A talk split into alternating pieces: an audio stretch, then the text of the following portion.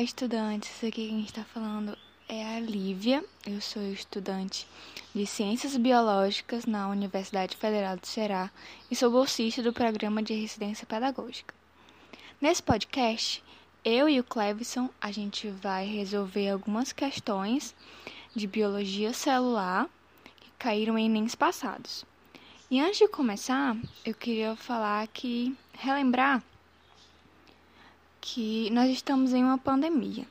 Então, nós temos que tomar vários cuidados, principalmente na hora de fazer a prova do Enem, porque vão ter várias pessoas, vão ser várias pessoas juntas em uma sala. Então, é necessário que todos estejam usando máscara, que usem álcool em gel sempre, mantenham o distanciamento social também, certo? Tomem todos os cuidados pois a gente está vivendo uma situação muito difícil com essa pandemia. A gente quer que passe logo, quer que venha a vacina, mas por enquanto a gente precisa se cuidar. A primeira questão nós temos: a fotossíntese é importante para a vida na Terra. Nos cloroplastos dos organismos fotossintetizantes, a energia solar é convertida em energia química que, juntamente com água e gás carbônico, é utilizada para a síntese de compostos orgânicos, carboidratos. A fotossíntese é o único processo de importância biológica capaz de realizar essa conversão. Todos os organismos, incluindo os produtores, aproveitam a energia armazenada nos carboidratos para impulsionar os processos celulares, liberando CO2 para a atmosfera e água para a célula por meio da respiração celular. Além disso, grande fração dos recursos energéticos do planeta, produzidos tanto no presente, a biomassa, como em tempos remotos, o combustível fóssil, é resultante da atividade fotossintética. As informações sobre a obtenção e transformação dos recursos naturais por meio dos processos vitais de fotossíntese e respiração descritas no texto permitem concluir que Nessa questão aqui é interessante a gente pensar no fluxo, no fluxo de energia que acontece através da cadeia alimentar ou de uma teia alimentar, né? A gente vai ter os organismos produtores e os organismos consumidores. Os produtores são os animais fotossintetizantes, os organismos fotossintetizantes, perdão, como as plantas, que são capazes de produzir seu próprio alimento que são os carboidratos. E elas são capazes de produzir carboidratos porque, através da fotossíntese, elas conseguem converter a energia solar em energia química. Né? Então, se a gente pensar um pouquinho, a gente vai ver que é, é, é indispensável que exista o sol, a, a luz solar para que haja fotossíntese e assim os produtores podem produzir o seu alimento e assim os consumidores podem é, consumir produtores e outros consumidores maiores, mais avançados na cadeia alimentar, podem consumir outros consumidores que consumiram outros consumidores que consumiram produtores. Então, a Nessa questão, a letra certa vai ser a letra C. A vida na Terra depende, em última análise, da energia proveniente do Sol. A segunda questão. Para explicar a absorção de nutrientes, bem como a função das microvilosidades das membranas das células, que revestem as paredes internas do intestino delgado, um estudante realizou o seguinte experimento. Colocou 200 ml de água em dois recipientes. No primeiro recipiente, mergulhou por 5 segundos um pedaço de papel liso, como na figura 1. No segundo recipiente, fez o mesmo com um pedaço de papel com dobras simulando as microvilosidades, conforme a figura 2. Os dados obtidos foram: a quantidade de água absorvida pelo papel liso foi de 8 ml, enquanto pelo papel dobrado foi de 12 ml. Com base nos dados obtidos, infere-se que a função das microvilosidades intestinais com relação à absorção de nutrientes pelas células das paredes internas do intestino é a de É, as células que revestem as paredes internas do intestino delgado, elas têm microvilosidades, que são esses dobramentos, é, para aumentar a superfície de absorção. Tanto que pelo experimento do estudante, dá para ver que um absorveu 8 ml e o mesmo papel do mesmo tamanho, só que dobrado, é, aumentou a absorção do papel de 8 ml para 12. Isso é a mesma coisa que acontece no nosso intestino é, pelas microvelocidades das células. Isso aumenta a superfície de absorção. É a letra B. Na questão 3, nós temos um ambiente capaz de asfixiar todos os animais conhecidos do planeta foi colonizado por pelo menos três espécies diferentes de invertebrados marinhos. Descobertos a mais de 3 mil metros de profundidade no Mediterrâneo, eles são os primeiros membros do reino animal a prosperar, mesmo diante da ausência total de oxigênio. Até agora, achava-se que só bactérias pudessem ter esse estilo de vida. Não admire que os bichos pertencem a um grupo pouco conhecido, os lor ou dos loricíferos, que mal chegam a um milímetro. Apesar do tamanho, possuem cabeça, boca, sistema digestivo e carapaça. A adaptação dos bichos à vida no sufoco é tão profunda que suas células dispensaram as chamadas mitocôndrias. Que substâncias poderiam ter a mesma função do oxigênio na respiração celular realizada pelos lacíferos? A gente tem que lembrar que a respiração celular ela pode ser tanto aeróbia, né, na qual o oxigênio é o receptor final de elétrons na cadeia respiratória, como ana anaeróbia, que vai ter um receptor diferente. E quais são normalmente esses receptores? Que é bom a gente lembrar. São os compostos nitrogenados, os compostos de enxofre, principalmente esses dois. Então, aqui, se a gente ver né, nas opções dessa questão, a gente tem duas uma opção aqui que tem os dois, né? Compostos nitrogenados e compostos de enxofre, que é a letra B, que tem enxofre e nitrato. A resposta é a letra B. Na questão 4, nós temos moradores sobreviventes da tragédia que destruiu aproximadamente 60 casas no Morro do Bumba, na zona norte de Niterói, Rio de Janeiro, ainda defendem a hipótese de o deslizamento ter sido causado por uma explosão provocada por gás metano, visto que esse foi que esse local foi um lixão entre os anos 1960 e 1980. O gás mencionado no texto é produzido é, com a deposição do lixo no, nesse local, já que era um lixão, o lixo ele fica bem compactado, né, nos lixões. É muito lixo em um mesmo canto, muito perto do outro, então ele vai compactando. E assim cria um ambiente com pouco oxigênio. Então as bactérias que são decompositoras, que, que realizam a respiração anaeróbica, e algumas delas são metanogênicas. E o que é ser metanogênica? Elas geram gás metano para é, na decomposição, ao respirarem, elas geram metano, gás metano. E a alta concentração do gás metano, ela pode causar explosões por ser altamente inflamável. Então, se a gente ver aqui as as opções, né? A gente vai pensar aqui agora na letra B, pela degradação anaeróbia de matéria orgânica por bactérias, através da respiração anaeróbia das bactérias decompositoras que estão degradando a matéria orgânica dali do lixo, vão gerar gás metano e essa alta concentração de metano pode gerar explosões. Resposta certa, letra B. Na quinta questão, nós temos: há milhares de anos, o homem faz uso da biotecnologia para a produção de alimentos, como pães, cervejas e vinhos. Na fabricação de pães, por exemplo, são usados fungos unicelulares, chamados de leveduras, que são comercializados como fermento biológico. Eles são usados para promover o crescimento da massa, deixando-a leve e macia.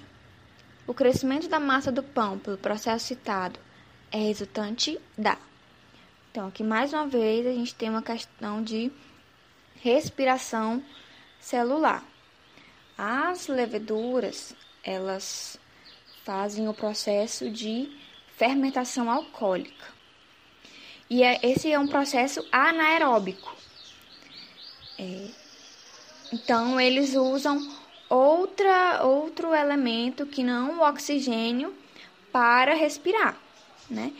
E como uma fermentação alcoólica, no final dessa respiração vai ser gerado é, gás, é, gás carbônico e álcool. E o que é responsável pela, pelo crescimento da, da, da massa é o gás carbônico. Nessa questão, eu gosto de lembrar de quando a gente vai encher um balão, por exemplo. A gente, quando a gente inspira, a gente inspira oxigênio e a gente expira gás carbônico. Quando a gente vai encher um balão, a gente está enchendo ali de gás carbônico e quando a gente assopra, ele cresce. É mais ou menos parecido com o que acontece na fermentação alcoólica dos fungos. Vai ter a liberação de gás carbônico que vai fazer com que a massa cresça. Então, aqui a questão 5, a resposta certa é a letra A, liberação de gás carbônico. Na questão 6, nós temos: quando colocados em água, os fosfolipídios tendem a formar lipossomos, estruturas formadas por uma bicamada lipídica, conforme mostrado na figura. Quando rompida, essa estrutura tende a se reorganizar em um novo lipossomo. Aí aqui nós temos a figura com a organização dos fosfolipídios e meio aquoso no centro e na área externa. Esse arranjo característico se deve ao fato de que, de fato, a, se, de, se deve ao fato de os fosfolipídios apresentarem uma natureza é, os fosfolipídios, eles têm essa área mais externa, que a gente está vendo na figura, que são umas bolinhas, né? Essa parte, ela é hidrofílica, ou seja, ela tem afinidade com a água. Tanto que tanto na parte externa, onde tem meio aquoso, quanto na parte interna, quando tem meio, quando tem um meio aquoso, é essa parte que está em contato, em contato. E essa outra parte do, dos fosfolipídios, né, que está ligada a essas, essa parte circular, essas duas linhas assim para dentro, são é uma parte hidrofóbica, ou seja, que não gosta de água, tem fobia à água. E essa característica, né, de ser uma parte hidrofóbica e uma parte hidrofílica, é, a gente chama de anfifílica. Aqui nessa questão vai ser a resposta letra E, anfifílica.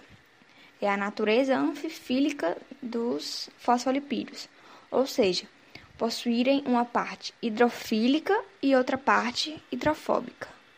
Na questão 7, nós temos plantas terrestres que ainda estão em fase de crescimento fixam grande quanti grandes quantidades de CO2 utilizando para formar novas moléculas orgânicas e liberam grande quantidade de oxigênio. No entanto, em florestas maduras, cujas árvores já atingiram o equilíbrio, o consumo de oxigênio pela respiração tende a igualar sua produção pela fotossíntese. A morte natural de árvores nessas florestas afeta temporariamente a concentração de oxigênio e de gás carbônico próximo à superfície do solo onde elas caíram.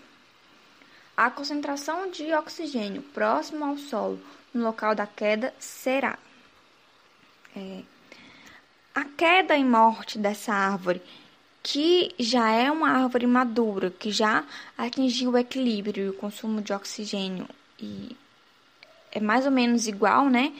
É, o consumo de oxigênio como a liberação de CO2, é, vai a queda, né, a morte dela no chão, vai fazer com que aumente o número de animais decompositores.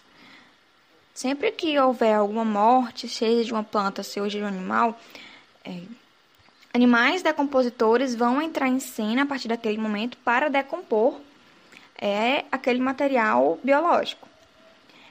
E nesse caso vão ser é, animais que realizam respiração aeróbica, ou seja, eles consomem oxigênio e liberam gás carbônico. Então, a concentração de O2 próximo ao solo, no local da queda, vai ser menor, porque vai ter um aumento do consumo de oxigênio pelos consumidores. Então, aqui nessa questão, a resposta certa é a letra A.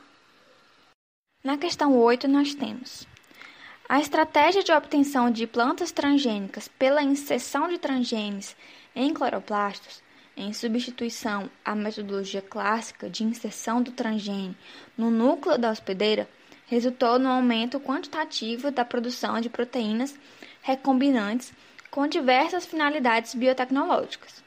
O mesmo tipo de estratégia poderia ser utilizada para produzir proteínas recombinantes em células de organismos eucarióticos, não fotossintetizantes, como as leveduras, que são usadas para a produção comercial de várias proteínas recombinantes e que podem ser cultivadas em grandes fermentadores. Considerando a estratégia metodológica descrita, qual organela celular poderia ser utilizada para inserção de transgenes em leveduras? Para essa questão, a gente tem que lembrar do que compõe a célula, né? Quais são as organelas? É, para a gente produzir proteína, é preciso que haja, na produção de proteínas, é preciso que haja um DNA com as informações para dar origem ao RNA. E o RNA que vai sintetizar, produzir as proteínas. É, nas células eucarióticas, a gente tem que lembrar das organelas ali. Qual é a única organela na, na célula eucariótica que tem DNA, DNA próprio? A única organela na célula eucariótica a produzir, a possuir material genético próprio é a mitocôndria.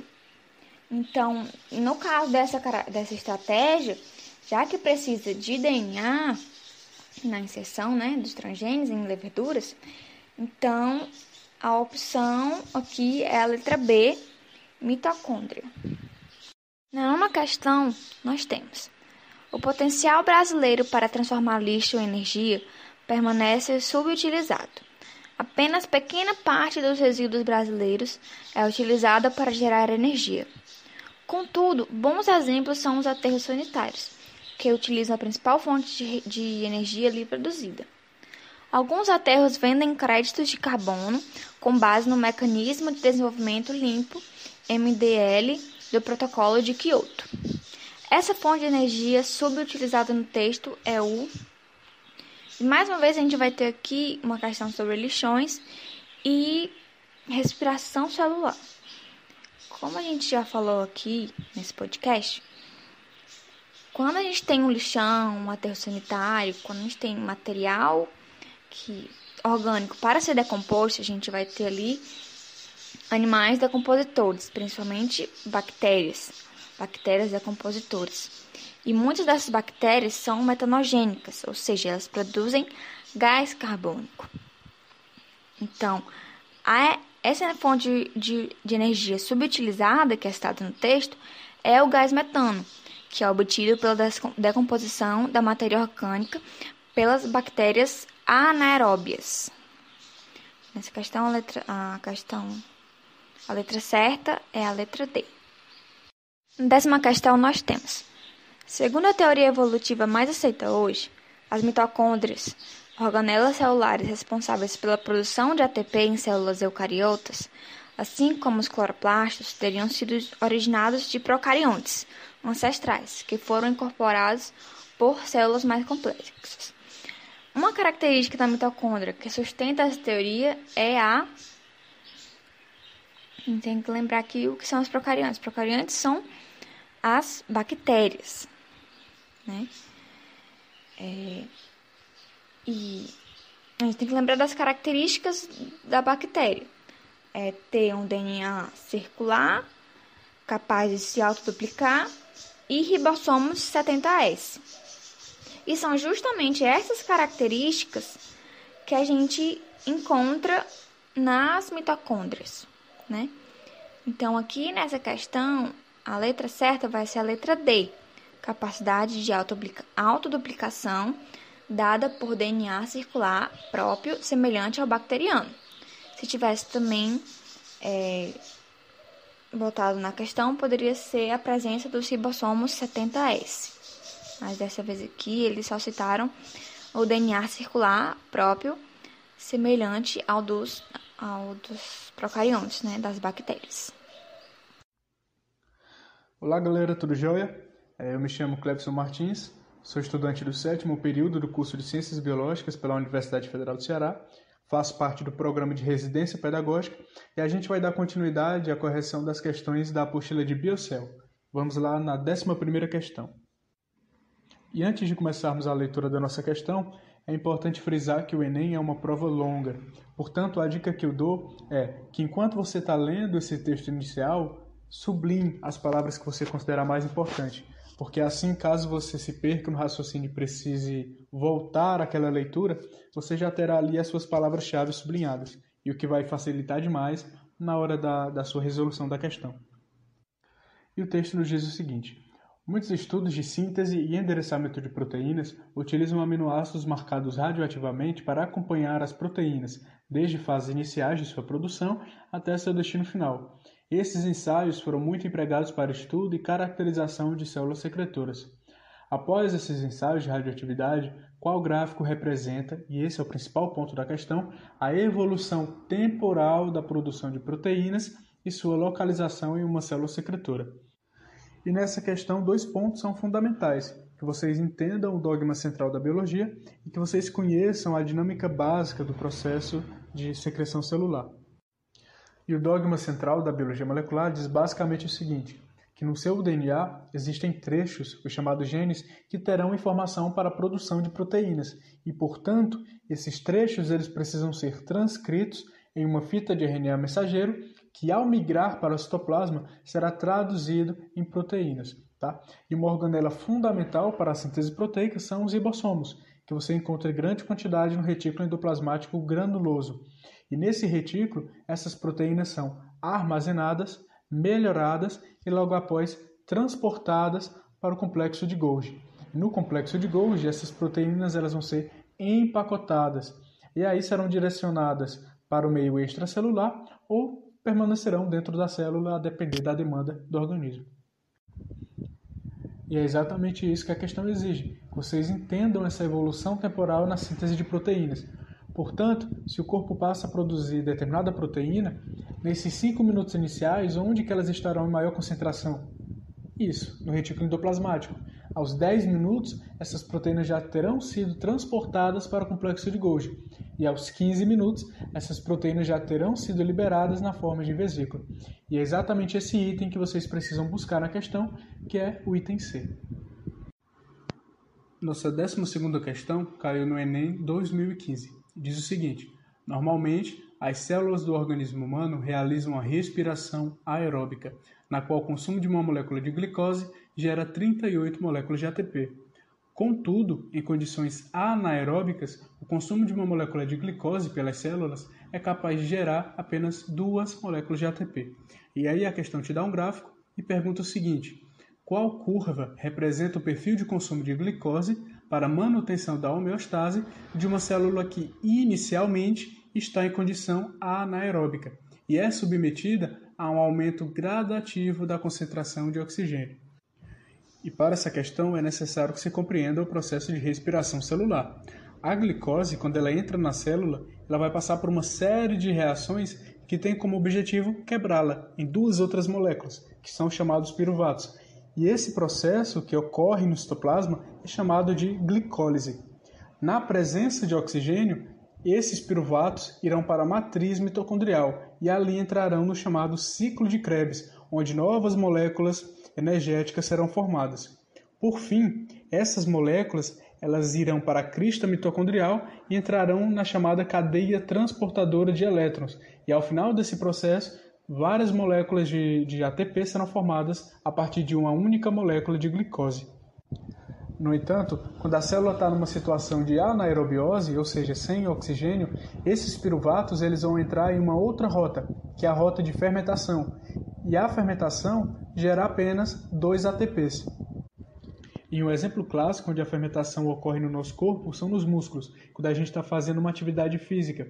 Chega uma hora que a demanda energética é muito alta, então o corpo precisa produzir energia de uma maneira mais rápida. E qual é essa rota mais rápida? É a partir da fermentação. E aí você tem um gasto de glicose muito alta, porque pensem, com uma glicose no processo de respiração celular utilizando oxigênio, você já consegue obter 38 ATPs. Mas para que eu consiga esse mesmo saldo na fermentação, eu teria que quebrar 19 moléculas de glicose. E o gráfico te dá duas informações. No eixo Y, o consumo de glicose e no eixo X, a concentração de oxigênio. E a primeira coisa que você precisa buscar é a seguinte: uma célula que inicialmente está em uma condição anaeróbica. Ora, se a célula está numa condição sem oxigênio, significa que ela vai ter que utilizar muita glicose para conseguir um saldo significativo de ATP. Portanto, o consumo de glicose já vai estar lá no alto. Portanto, você, a partir dessa informação, já pode excluir o número 2, o número 3 e o número 4. E aí nós precisamos analisar o número 1 e o número 5. Vamos começar pelo número 1. Bom, ele nos diz que, inicialmente, o consumo de glicose é bastante alto e que, à medida que aumenta a concentração de oxigênio, esse consumo de glicose permanece.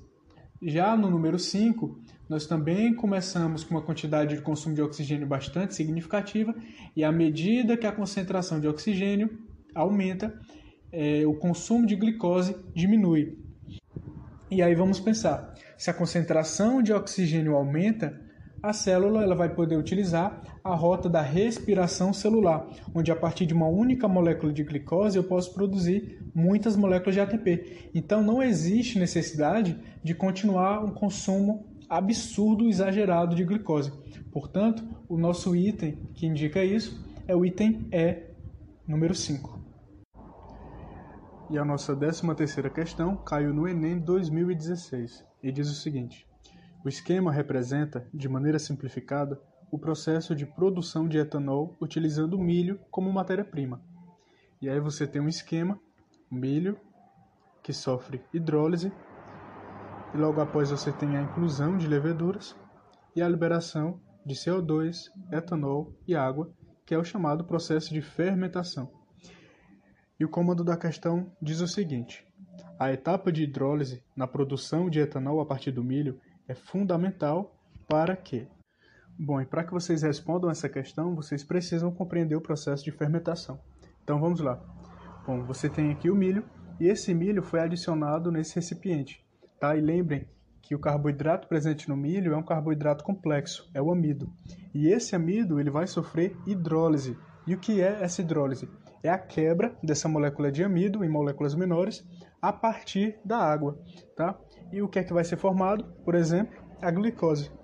E aí, quando você adiciona as leveduras, por exemplo, as Saccharomyces cerevisiae, muito utilizadas na indústria, essas leveduras elas vão utilizar essa glicose como seu substrato, como sua fonte energética, tá? E o que é que vai acontecer? Durante o processo de glicólise, que vão ser formados a partir da glicose duas moléculas de ácido pirúvico, né, de piruvato, esses piruvatos eles vão ser descarboxilados.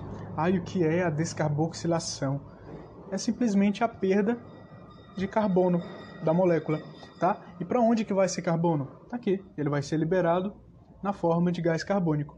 E por exemplo, se você está produzindo um pão, é esse gás carbônico que vai fazer com que a massa cresça, tá? Muito interessante. E o subproduto dessas reações vai liberar então o etanol e a água. Certo? Então, qual é a importância desse processo de hidrólise? Tá? Vamos lá na letra D. Diz o seguinte: para que o amido seja transformado em substratos utilizáveis pela levedura. É isso. E a nossa alternativa correta é o item D. Nossa 14 questão caiu no Enem 2016 e diz o seguinte: As proteínas de uma célula eucariótica possuem peptídeos sinais, que são sequências de aminoácidos responsáveis pelo seu endereçamento para diferentes organelas de acordo com suas funções. Um pesquisador desenvolveu uma nanopartícula capaz de carregar proteínas para dentro de tipos celulares específicos. Agora, ele quer saber se uma nanopartícula carregada com uma proteína bloqueadora do ciclo de Krebs in vitro é capaz de exercer sua atividade em uma célula cancerosa, podendo cortar o aporte energético e destruir essas células. Ao escolher essa proteína bloqueadora para carregar as nanopartículas, o pesquisador deve levar em conta um peptídeo sinal de endereçamento para qual organela. Bom, essa questão ela é bem tranquila e você vai precisar saber basicamente de uma coisa: onde ocorre o ciclo de Krebs, tá? Que organela eu devo atingir para que eu consiga bloquear a produção energética de uma célula. Tá? E qual é a importância desse estudo em células cancerosas? Simples, se eu consigo bloquear, se eu consigo parar a produção de energia de uma célula, uma célula cancerosa, por exemplo, ela não consegue mais sofrer mitose. Ela não vai mais se multiplicar porque não vai ter mais energia para isso, tá? E qual organela que a gente precisa atingir, portanto, onde que ocorre o ciclo de Krebs? Na mitocôndria, Alternativa item B.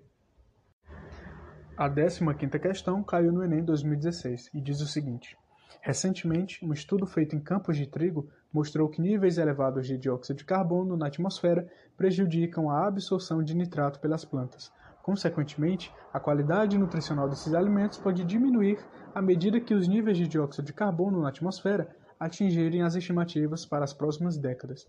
Nesse contexto, a qualidade nutricional do grão de trigo será modificado primariamente pela redução de. E para essa questão vocês precisam compreender o básico do ciclo do nitrogênio. Bom, cerca de 79% do gás atmosférico é formado de N2, é o gás de nitrogênio, tá? Mas esse gás de nitrogênio ele não é absorvido diretamente pelas plantas, elas não têm essa capacidade. Tá, mas qual é a necessidade de nitrogênio nas nossas moléculas?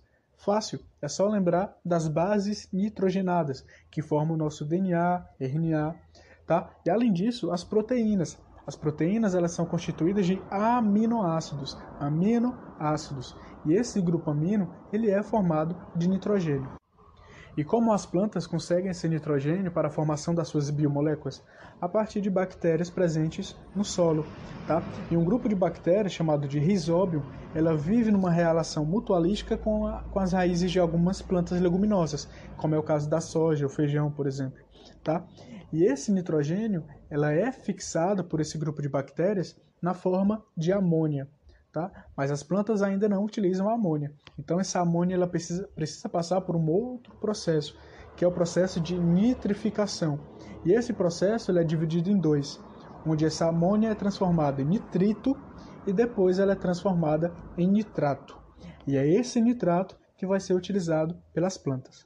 E a questão nos diz exatamente que o dióxido de carbono na atmosfera prejudica a absorção de nitrato pelas plantas. E se você não tem mais absorção de nitrato dessa forma nitrogenada, que tipo de molécula não será mais produzida de maneira tão eficiente? Item E são as proteínas. A 16ª questão caiu no Enem em 2016.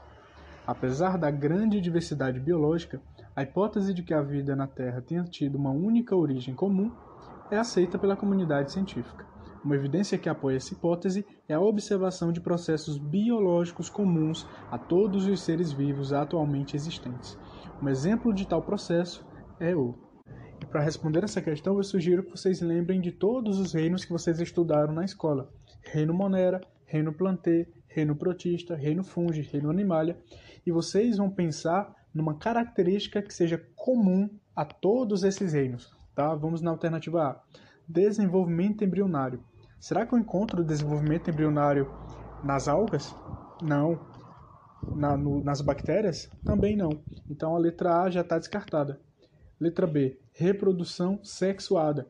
Isso é tranquilo, porque vocês sabem que existem organismos que se reproduzem assexuadamente. Letra C, respiração aeróbica. Não, vocês sabem que existem organismos, como por exemplo a bactéria que causa o tétano, que são organismos estritamente anaeróbicos. Letra D, excreção urinária. A excreção urinária você encontra em grupos de animais. Você não vai encontrar nos outros organismos, por exemplo. Letra E, síntese proteica. E essa é a nossa questão. Todos os organismos do nosso planeta fazem a síntese proteica, produzem proteínas, porque proteína é fundamental para a vida. Nossa 17ª questão caiu no Enem 2017. Visando explicar uma das propriedades da membrana plasmática, fusionou-se uma célula de camundongo com uma célula humana, formando uma célula híbrida. Em seguida, com o intuito de marcar as proteínas de membrana, dois anticorpos foram inseridos no experimento. Um específico para as proteínas de membrana do camundongo e o outro para as proteínas de membrana humana. Os anticorpos foram visualizados ao microscópio por meio de fluorescência de cores diferentes. E a questão te mostra o experimento. Você está vendo as duas células, elas são fusionadas, formam essa célula híbrida. Logo após, os anticorpos são inseridos, marcando cada tipo de proteína. E na etapa 4, você já percebe que essas proteínas elas estão intercaladas, o que sugere uma movimentação pela membrana plasmática. E a questão te pergunta o seguinte: a mudança observada da etapa 3 para a etapa 4 do experimento ocorre porque as proteínas.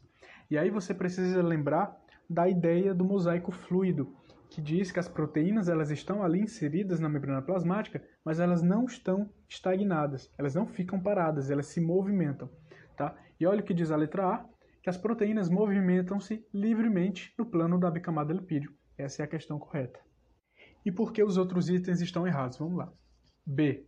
Permanecem confinadas em determinadas regiões da bicamada. Não. O mosaico fluido diz que as proteínas elas se movimentam por essa bicamada. Letra C. Auxiliam o deslocamento dos fosfolipídios da membrana plasmática? Não, é errada. Letra D. São mobilizadas em razão da inserção de anticorpos? De jeito nenhum. As proteínas elas se movimentam apesar da inserção de anticorpos. Elas não precisam desses anticorpos para se movimentarem. E o que diz a letra E? São bloqueados pelos anticorpos. De jeito nenhum. A gente viu na etapa 4 que essas proteínas elas se movimentaram pela camada, pela bicamada lipídica. A 18ª questão caiu no Enem 2017. Os medicamentos são rotineiramente utilizados pelo ser humano com o intuito de diminuir ou, por muitas vezes, curar possíveis transtornos de saúde. Os antibióticos são grupos de fármacos inseridos no tratamento de doenças causadas por bactérias. Na terapêutica das doenças mencionadas, alguns desses fármacos atuam. Bom, essa questão é bem tranquila e vocês vão precisar saber basicamente qual a função dos antibióticos. Existem várias classes de antibióticos e cada classe atua numa região específica das bactérias, seja impedindo a síntese da parede celular, seja atuando sobre o ribossomo e impedindo a produção de proteínas, seja impedindo a produção de ácidos nucleicos. Enfim, a questão é que essas regiões, ao serem danificadas, elas impedem que as bactérias continuem se multiplicando e continuem causando algum tipo de malefício para aquele indivíduo. Então vamos ler os itens. Os antibióticos atuam, letra A, ativando o sistema imunológico do hospedeiro. Não, essa não é a função do antibiótico. Letra B, interferindo na cascata bioquímica da inflamação. Não. Letra C, removendo as toxinas sintetizadas pelas bactérias. Não. Letra D, combatendo as células hospedeiras da bactéria. Na verdade, os antibióticos não atuam sobre as células hospedeiras, e sim sobre as células bacterianas e letra E, danificando estruturas específicas da célula bacteriana, portanto, nosso item correto é o item E. A 19 questão caiu no Enem 2017. Uma das estratégias para a conservação de alimentos é o salgamento, adição de cloreto de sódio, NaCl, historicamente utilizado por tropeiros, vaqueiros e sertanejos para conservar carne de boi, porco e peixe. O que ocorre com as células presentes nos alimentos preservados com essa técnica? Bom, como você sabe, o sal é um excelente conservante, tanto que na antiguidade as pessoas eram pagas com sal, né? daí a palavra salário. E qual é esse mecanismo? Como que a partir do sal eu consigo preservar uma carne? Para você entender essa questão, você precisa lembrar dos conceitos de difusão e osmose. Na difusão, o soluto ele sai de onde ele está mais concentrado para onde ele está menos concentrado, a favor do gradiente de concentração. Já na osmose, a água sai de onde há menor concentração de soluto para onde há maior concentração de soluto. E o que, é que acontece quando eu jogo sal na carne? Bom, quando eu jogo sal, a água que está naquelas células, ela sai por conta da osmose e evapora. E numa carne com menor concentração de água, eu impeço que micro-organismos se multipliquem e se desenvolvam ali. E esse processo é descrito no item E. A grande concentração de sal no meio extracelular provoca a saída de água de dentro delas. Nossa vigésima questão caiu no Enem 2018. Para serem absorvidos pelas células do intestino humano, os lipídios ingeridos precisam ser, primeiramente, emulsificados. Nessa etapa da digestão, torna-se necessária a ação dos ácidos biliares, visto que os lipídios apresentam uma natureza apolar e são insolúveis em água. Esses ácidos atuam no processo de modo a. Bom, e para que vocês respondam essa questão, é necessário vocês entenderem um pouco sobre a fisiologia do sistema digestório. Digamos que você come um alimento gorduroso, não sei, um pedaço de pizza, tá? E esse pedaço de pix ele vai passar pelo seu esôfago, vai passar pelo seu estômago, até chegar na primeira porção do intestino delgado, que é chamado de duodeno. E o bolo alimentar que acabou de chegar do estômago, ele está extremamente ácido. Tá? E além disso, chega no duodeno também glóbulos grandes de gordura daquela pizza que você comeu. Então, duas coisas são necessárias. Você precisa neutralizar aquela acidez proveniente do estômago e você precisa achar um modo para que aqueles glóbulos grandes de gordura eles possam sofrer a ação de enzimas e, consequentemente, ser absorvidas. E é aí que entra a bile. A bile, gente, ela é produzida no fígado e armazenada ali na vesícula biliar. Na presença de alimento gorduroso ali no duodeno, ela é liberada, tá? E a bile é composta aí, dentre outras coisas, de derivados de colesterol, bicarbonato de sódio, água e sais biliares. E são esses ácidos biliares os responsáveis pela emulsificação das gorduras. E o que, é que significa emulsificar? Bom, de certo modo, é fazer com que aquele lipídio ele se misture com a água. Isso ocorre a partir da, do caráter anfifílico é, dos sais biliares. E o que significa ser anfifílico é ter uma região polar, que interage com a água, e uma região apolar, que interage com gorduras. Dessa forma, quando os sais biliares se ligam àqueles glóbulos de gordura, eles quebram esses, essa grande massa lipídica em pequenos glóbulos de gordura. E assim essas pequenas partículas de gordura poderão sofrer a ação de enzimas, de lipases oriundas do pâncreas, e posteriormente poderão ser absorvidas. E na sua casa você certamente tem uma substância que age desse mesmo modo sobre as gorduras, que são os detergentes. Se você pega um copo d'água e coloca algumas gotas de gordura, você percebe que elas tendem a se juntar. E aí você vem acrescentar algumas gotinhas de detergente e balança aquele copo. Logo você vai perceber que foi formada uma espuma, né? e você não consegue distinguir onde estão aqueles glóbulos de gordura.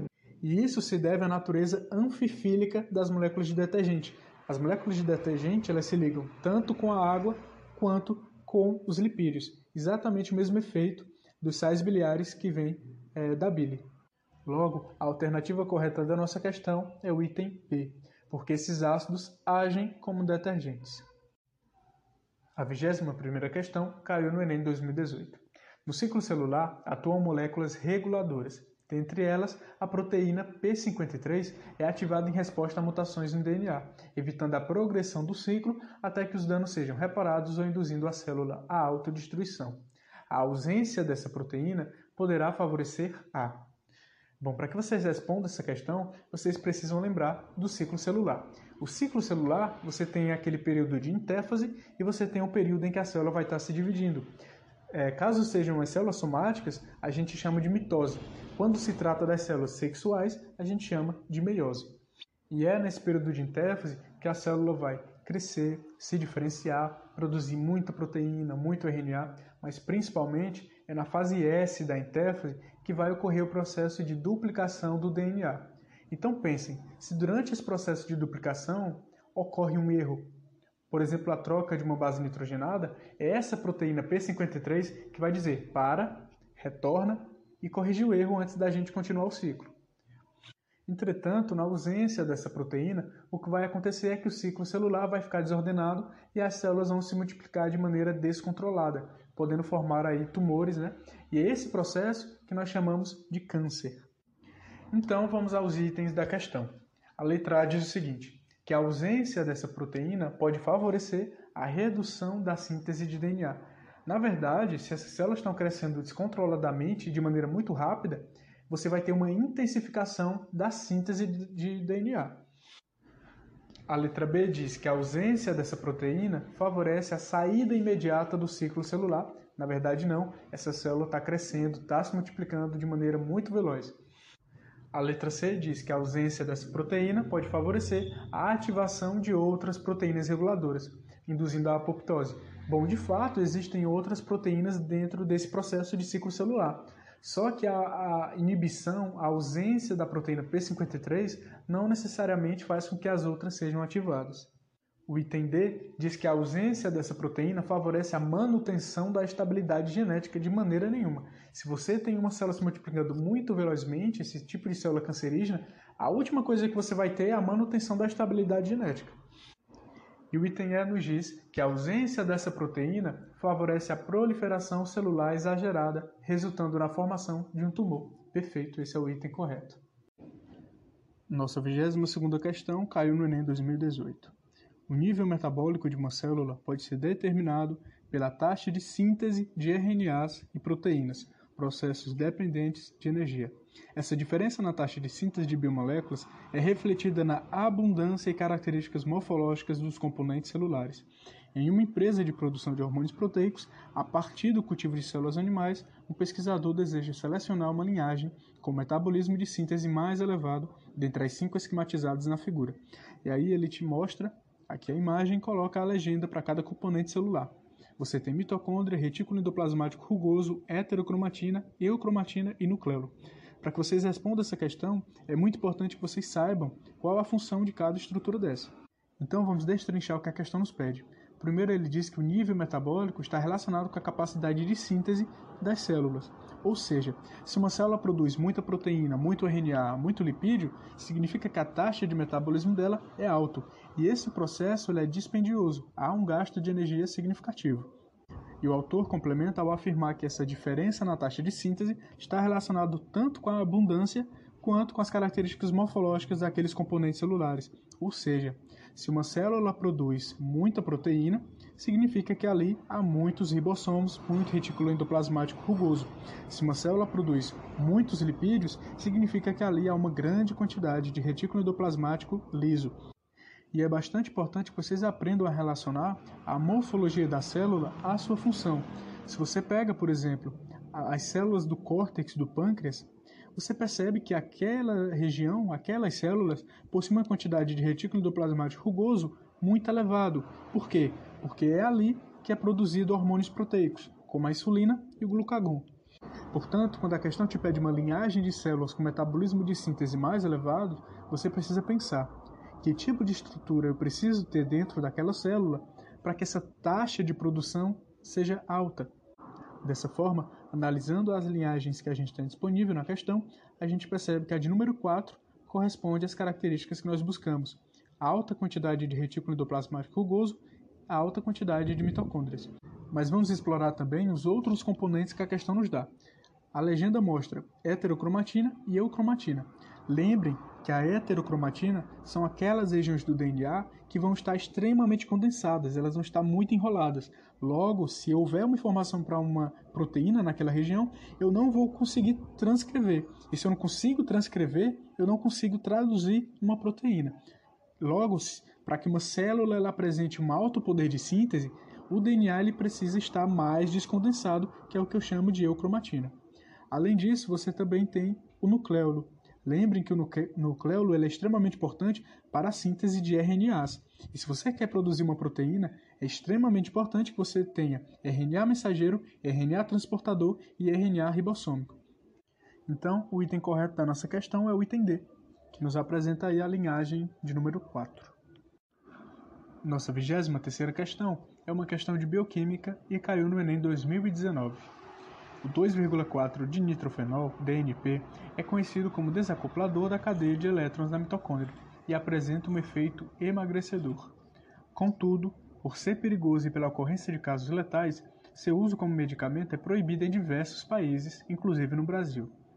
Na mitocôndria, essa substância captura, no espaço intermembranas, prótons H+, provenientes da atividade das proteínas da cadeia respiratória, retornando-os à matriz mitocondrial, Assim, esses prótons não passam pelo transporte enzimático na membrana interna.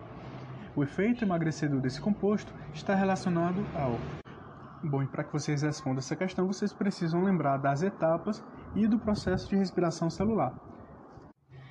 Então, vamos a uma breve revisão. Como vocês já sabem, as nossas células utilizam a glicose como sua fonte energética.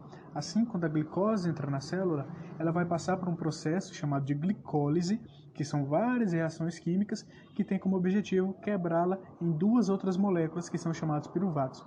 Quando há oxigênio nesse meio, esses piruvatos vão para a mitocôndria para dar continuidade a esse processo de respiração celular. Mas esses piruvatos, eles não entram na mitocôndria. Então, eles precisam ser descarboxilados, ou seja, precisam perder carbono. E com isso são formadas moléculas de acetil-CoA. O acetil-CoA, quando se liga com o oxaloacetato, ele entra na matriz mitocondrial e assim pode dar início ao ciclo de Krebs. E ao final do ciclo de Krebs, você percebe uma baixa produção de ATP, mas em contrapartida você tem ali outras moléculas energéticas, como o NADH e o FADH. E são essas moléculas que vão para a cadeia transportadora de elétrons que ocorre na crista mitocondrial. E é aí que essas moléculas vão ser oxidadas, elas vão perder elétrons. Lembre que a cadeia transportadora de elétrons é composta de vários complexos proteicos, também chamados de aceptores. E à medida que esses elétrons vão de aceptor para aceptor, vai ocorrendo bombeamento de prótons H+, da matriz mitocondrial para o meio intermembranas. E para que esses prótons retornem à matriz mitocondrial, eles precisam passar por uma enzima chamada ATP sintetase. E quando eles passam, essa enzima muda a sua conformação e assim são produzidos os ATPs. Bom, e voltando ao texto, a gente tem a seguinte informação, que o DNP captura no espaço intermembranas esses prótons H+, e devolve para a matriz mitocondrial. Se a gente tem uma redução dos prótons H+, nesse espaço intermembranas, significa que menos prótons vão passar pela ATP sintetase. Ou seja, consequentemente, a gente vai ter uma redução na produção das moléculas de ATP. Portanto, o item correto da nossa questão é o item E. Ocorre a redução da produção de ATP, resultando em maior gasto celular de nutrientes. A 24ª questão dessa apostila caiu no Enem 2019. A fluidez da membrana celular é caracterizada pela capacidade de movimento das moléculas componentes dessa estrutura. Os seres vivos mantêm essa propriedade de duas formas: controlando a temperatura e ou alterando a composição lipídica da membrana. Nesse último aspecto, o tamanho e o grau de insaturação das caudas hidrocarbônicas dos fosfolipídios conforme representados na figura, influenciam significativamente a fluidez. Isso porque, quanto maior for a magnitude das interações entre os fosfolipídios, menor será a fluidez da membrana. E aí a questão te dá essa representação simplificada de um fosfolipídio. Você tem a cabeça polar, as caudas apolares, essa primeira cauda você percebe que ela é saturada, já a segunda tem uma insaturação. E a questão te dá uma dica preciosa. Quanto maior for a magnitude das interações entre os fosfolipídios, menor será a fluidez da membrana. E aí eu quero destacar algumas coisas. Primeiro, quanto mais saturadas forem as caudas dos fosfolipídios, menor será a fluidez dessa membrana. Isso porque esses fosfolipídios saturados interagem com muita força, o que dificulta a movimentação da membrana plasmática. Segunda, quanto mais longas forem as caudas dos fosfolipídios, menor será a fluidez. Portanto, para que uma membrana plasmática atinja o seu maior nível de fluidez, esses fosfolipídios eles precisam ser curtos e precisam ter várias insaturações. E a questão te dá a imagem de cinco bicamadas e te pergunta o seguinte: qual das bicamadas lipídicas apresentadas possui maior fluidez? Você já sabe que para que haja maior fluidez, essas caudas precisam ser curtas e apresentar o maior nível de insaturação, que é o que a gente encontra na imagem de número 2. Portanto, o item correto da nossa questão é a letra B. A 25ª questão dessa apostila caiu no Enem 2019. Uma cozinheira colocou sal a mais no feijão que estava cozinhando. Para solucionar o problema, ela acrescentou batatas cruas e sem tempero dentro da panela. Quando terminou de cozinhá-lo, as batatas estavam salgadas, porque absorveram parte do caldo com excesso de sal. Finalmente, ela adicionou água para completar o caldo do feijão. O sal foi absorvido pelas batatas por. Bom, se esse caldo tem um excesso de sal, isso significa que ele tem muito soluto. Tá? E se tem muito soluto, significa que aquele caldo é um meio hipertônico. E quando as batatas são adicionadas, as células das batatas elas possuem uma menor concentração de soluto e, portanto, elas são um meio hipotônico. Dessa forma, a tendência é que o sal saia de onde ele está mais concentrado, ou seja, o caldo de feijão, para onde ele está menos concentrado, no caso, as células da batata. E esse é um processo básico que nós conhecemos como difusão. Portanto, o item correto da nossa questão é o item E, que diz o seguinte: o sal foi absorvido pelas batatas por difusão, porque o transporte ocorreu a favor do gradiente de concentração, ou seja, ele saiu de onde ele está mais concentrado para onde ele está menos concentrado. Nossa 26 questão caiu no Enem PPL 2019. A ação de uma nova droga antitumoral sobre o citoesqueleto foi investigada. O pesquisador comparou o efeito da droga na velocidade de deslocamento celular e na integridade de filamentos do córtex celular e de flagelos, conforme apresentado na figura. E aí a questão te mostra o efeito dessa droga sobre dois tipos diferentes de célula. Perceba que esse primeiro gráfico mostra o efeito dessa droga sobre essa célula que possui pseudópolis, e à medida que passa o tempo, a velocidade de deslocamento dessa célula diminui. Já o segundo gráfico mostra o efeito dessa droga sobre células flageladas. E veja, mesmo que altere a superfície celular, você percebe que a velocidade de deslocamento ela permanece igual ao longo do tempo. E para que vocês respondam essa questão, é necessário lembrar o que compõe o citoesqueleto. Bom, o citoesqueleto é formado por microtúbulos, filamentos de actina e filamentos intermediários. Os microtúbulos são bem espessos e estão envolvidos principalmente com a movimentação, e é eles que compõem os cílios e os flagelos das células. Já os filamentos de actina estão envolvidos principalmente com a manutenção da forma da célula e também com a sua motilidade, já que são esses filamentos que formam os pseudópodes. E os filamentos intermediários, apesar de não serem encontrados em todos os tipos de células, são extremamente importantes porque eles ancoram as organelas além de também manter a forma da célula. E aí, a questão quer saber sobre que estruturas do citoesqueleto essa droga agiu. E de cara você já descarta os microtúbulos, porque você sabe que os microtúbulos é quem formam os flagelos e você percebe que os flagelos não sofreram nenhuma alteração. Além disso, você pode descartar também os filamentos intermediários, Primeiro, que a questão não te dá nenhuma evidência de que essas estruturas foram modificadas, e segundo, que, levando em conta que eles são responsáveis pela ancoragem das organelas, você percebe que o núcleo não muda de posição. Portanto, as únicas estruturas do citoesqueleto a serem modificadas e que você consegue visualizar tanto no primeiro tipo de célula quanto no segundo são os filamentos de actina. Logo, o item correto da nossa questão é o item B.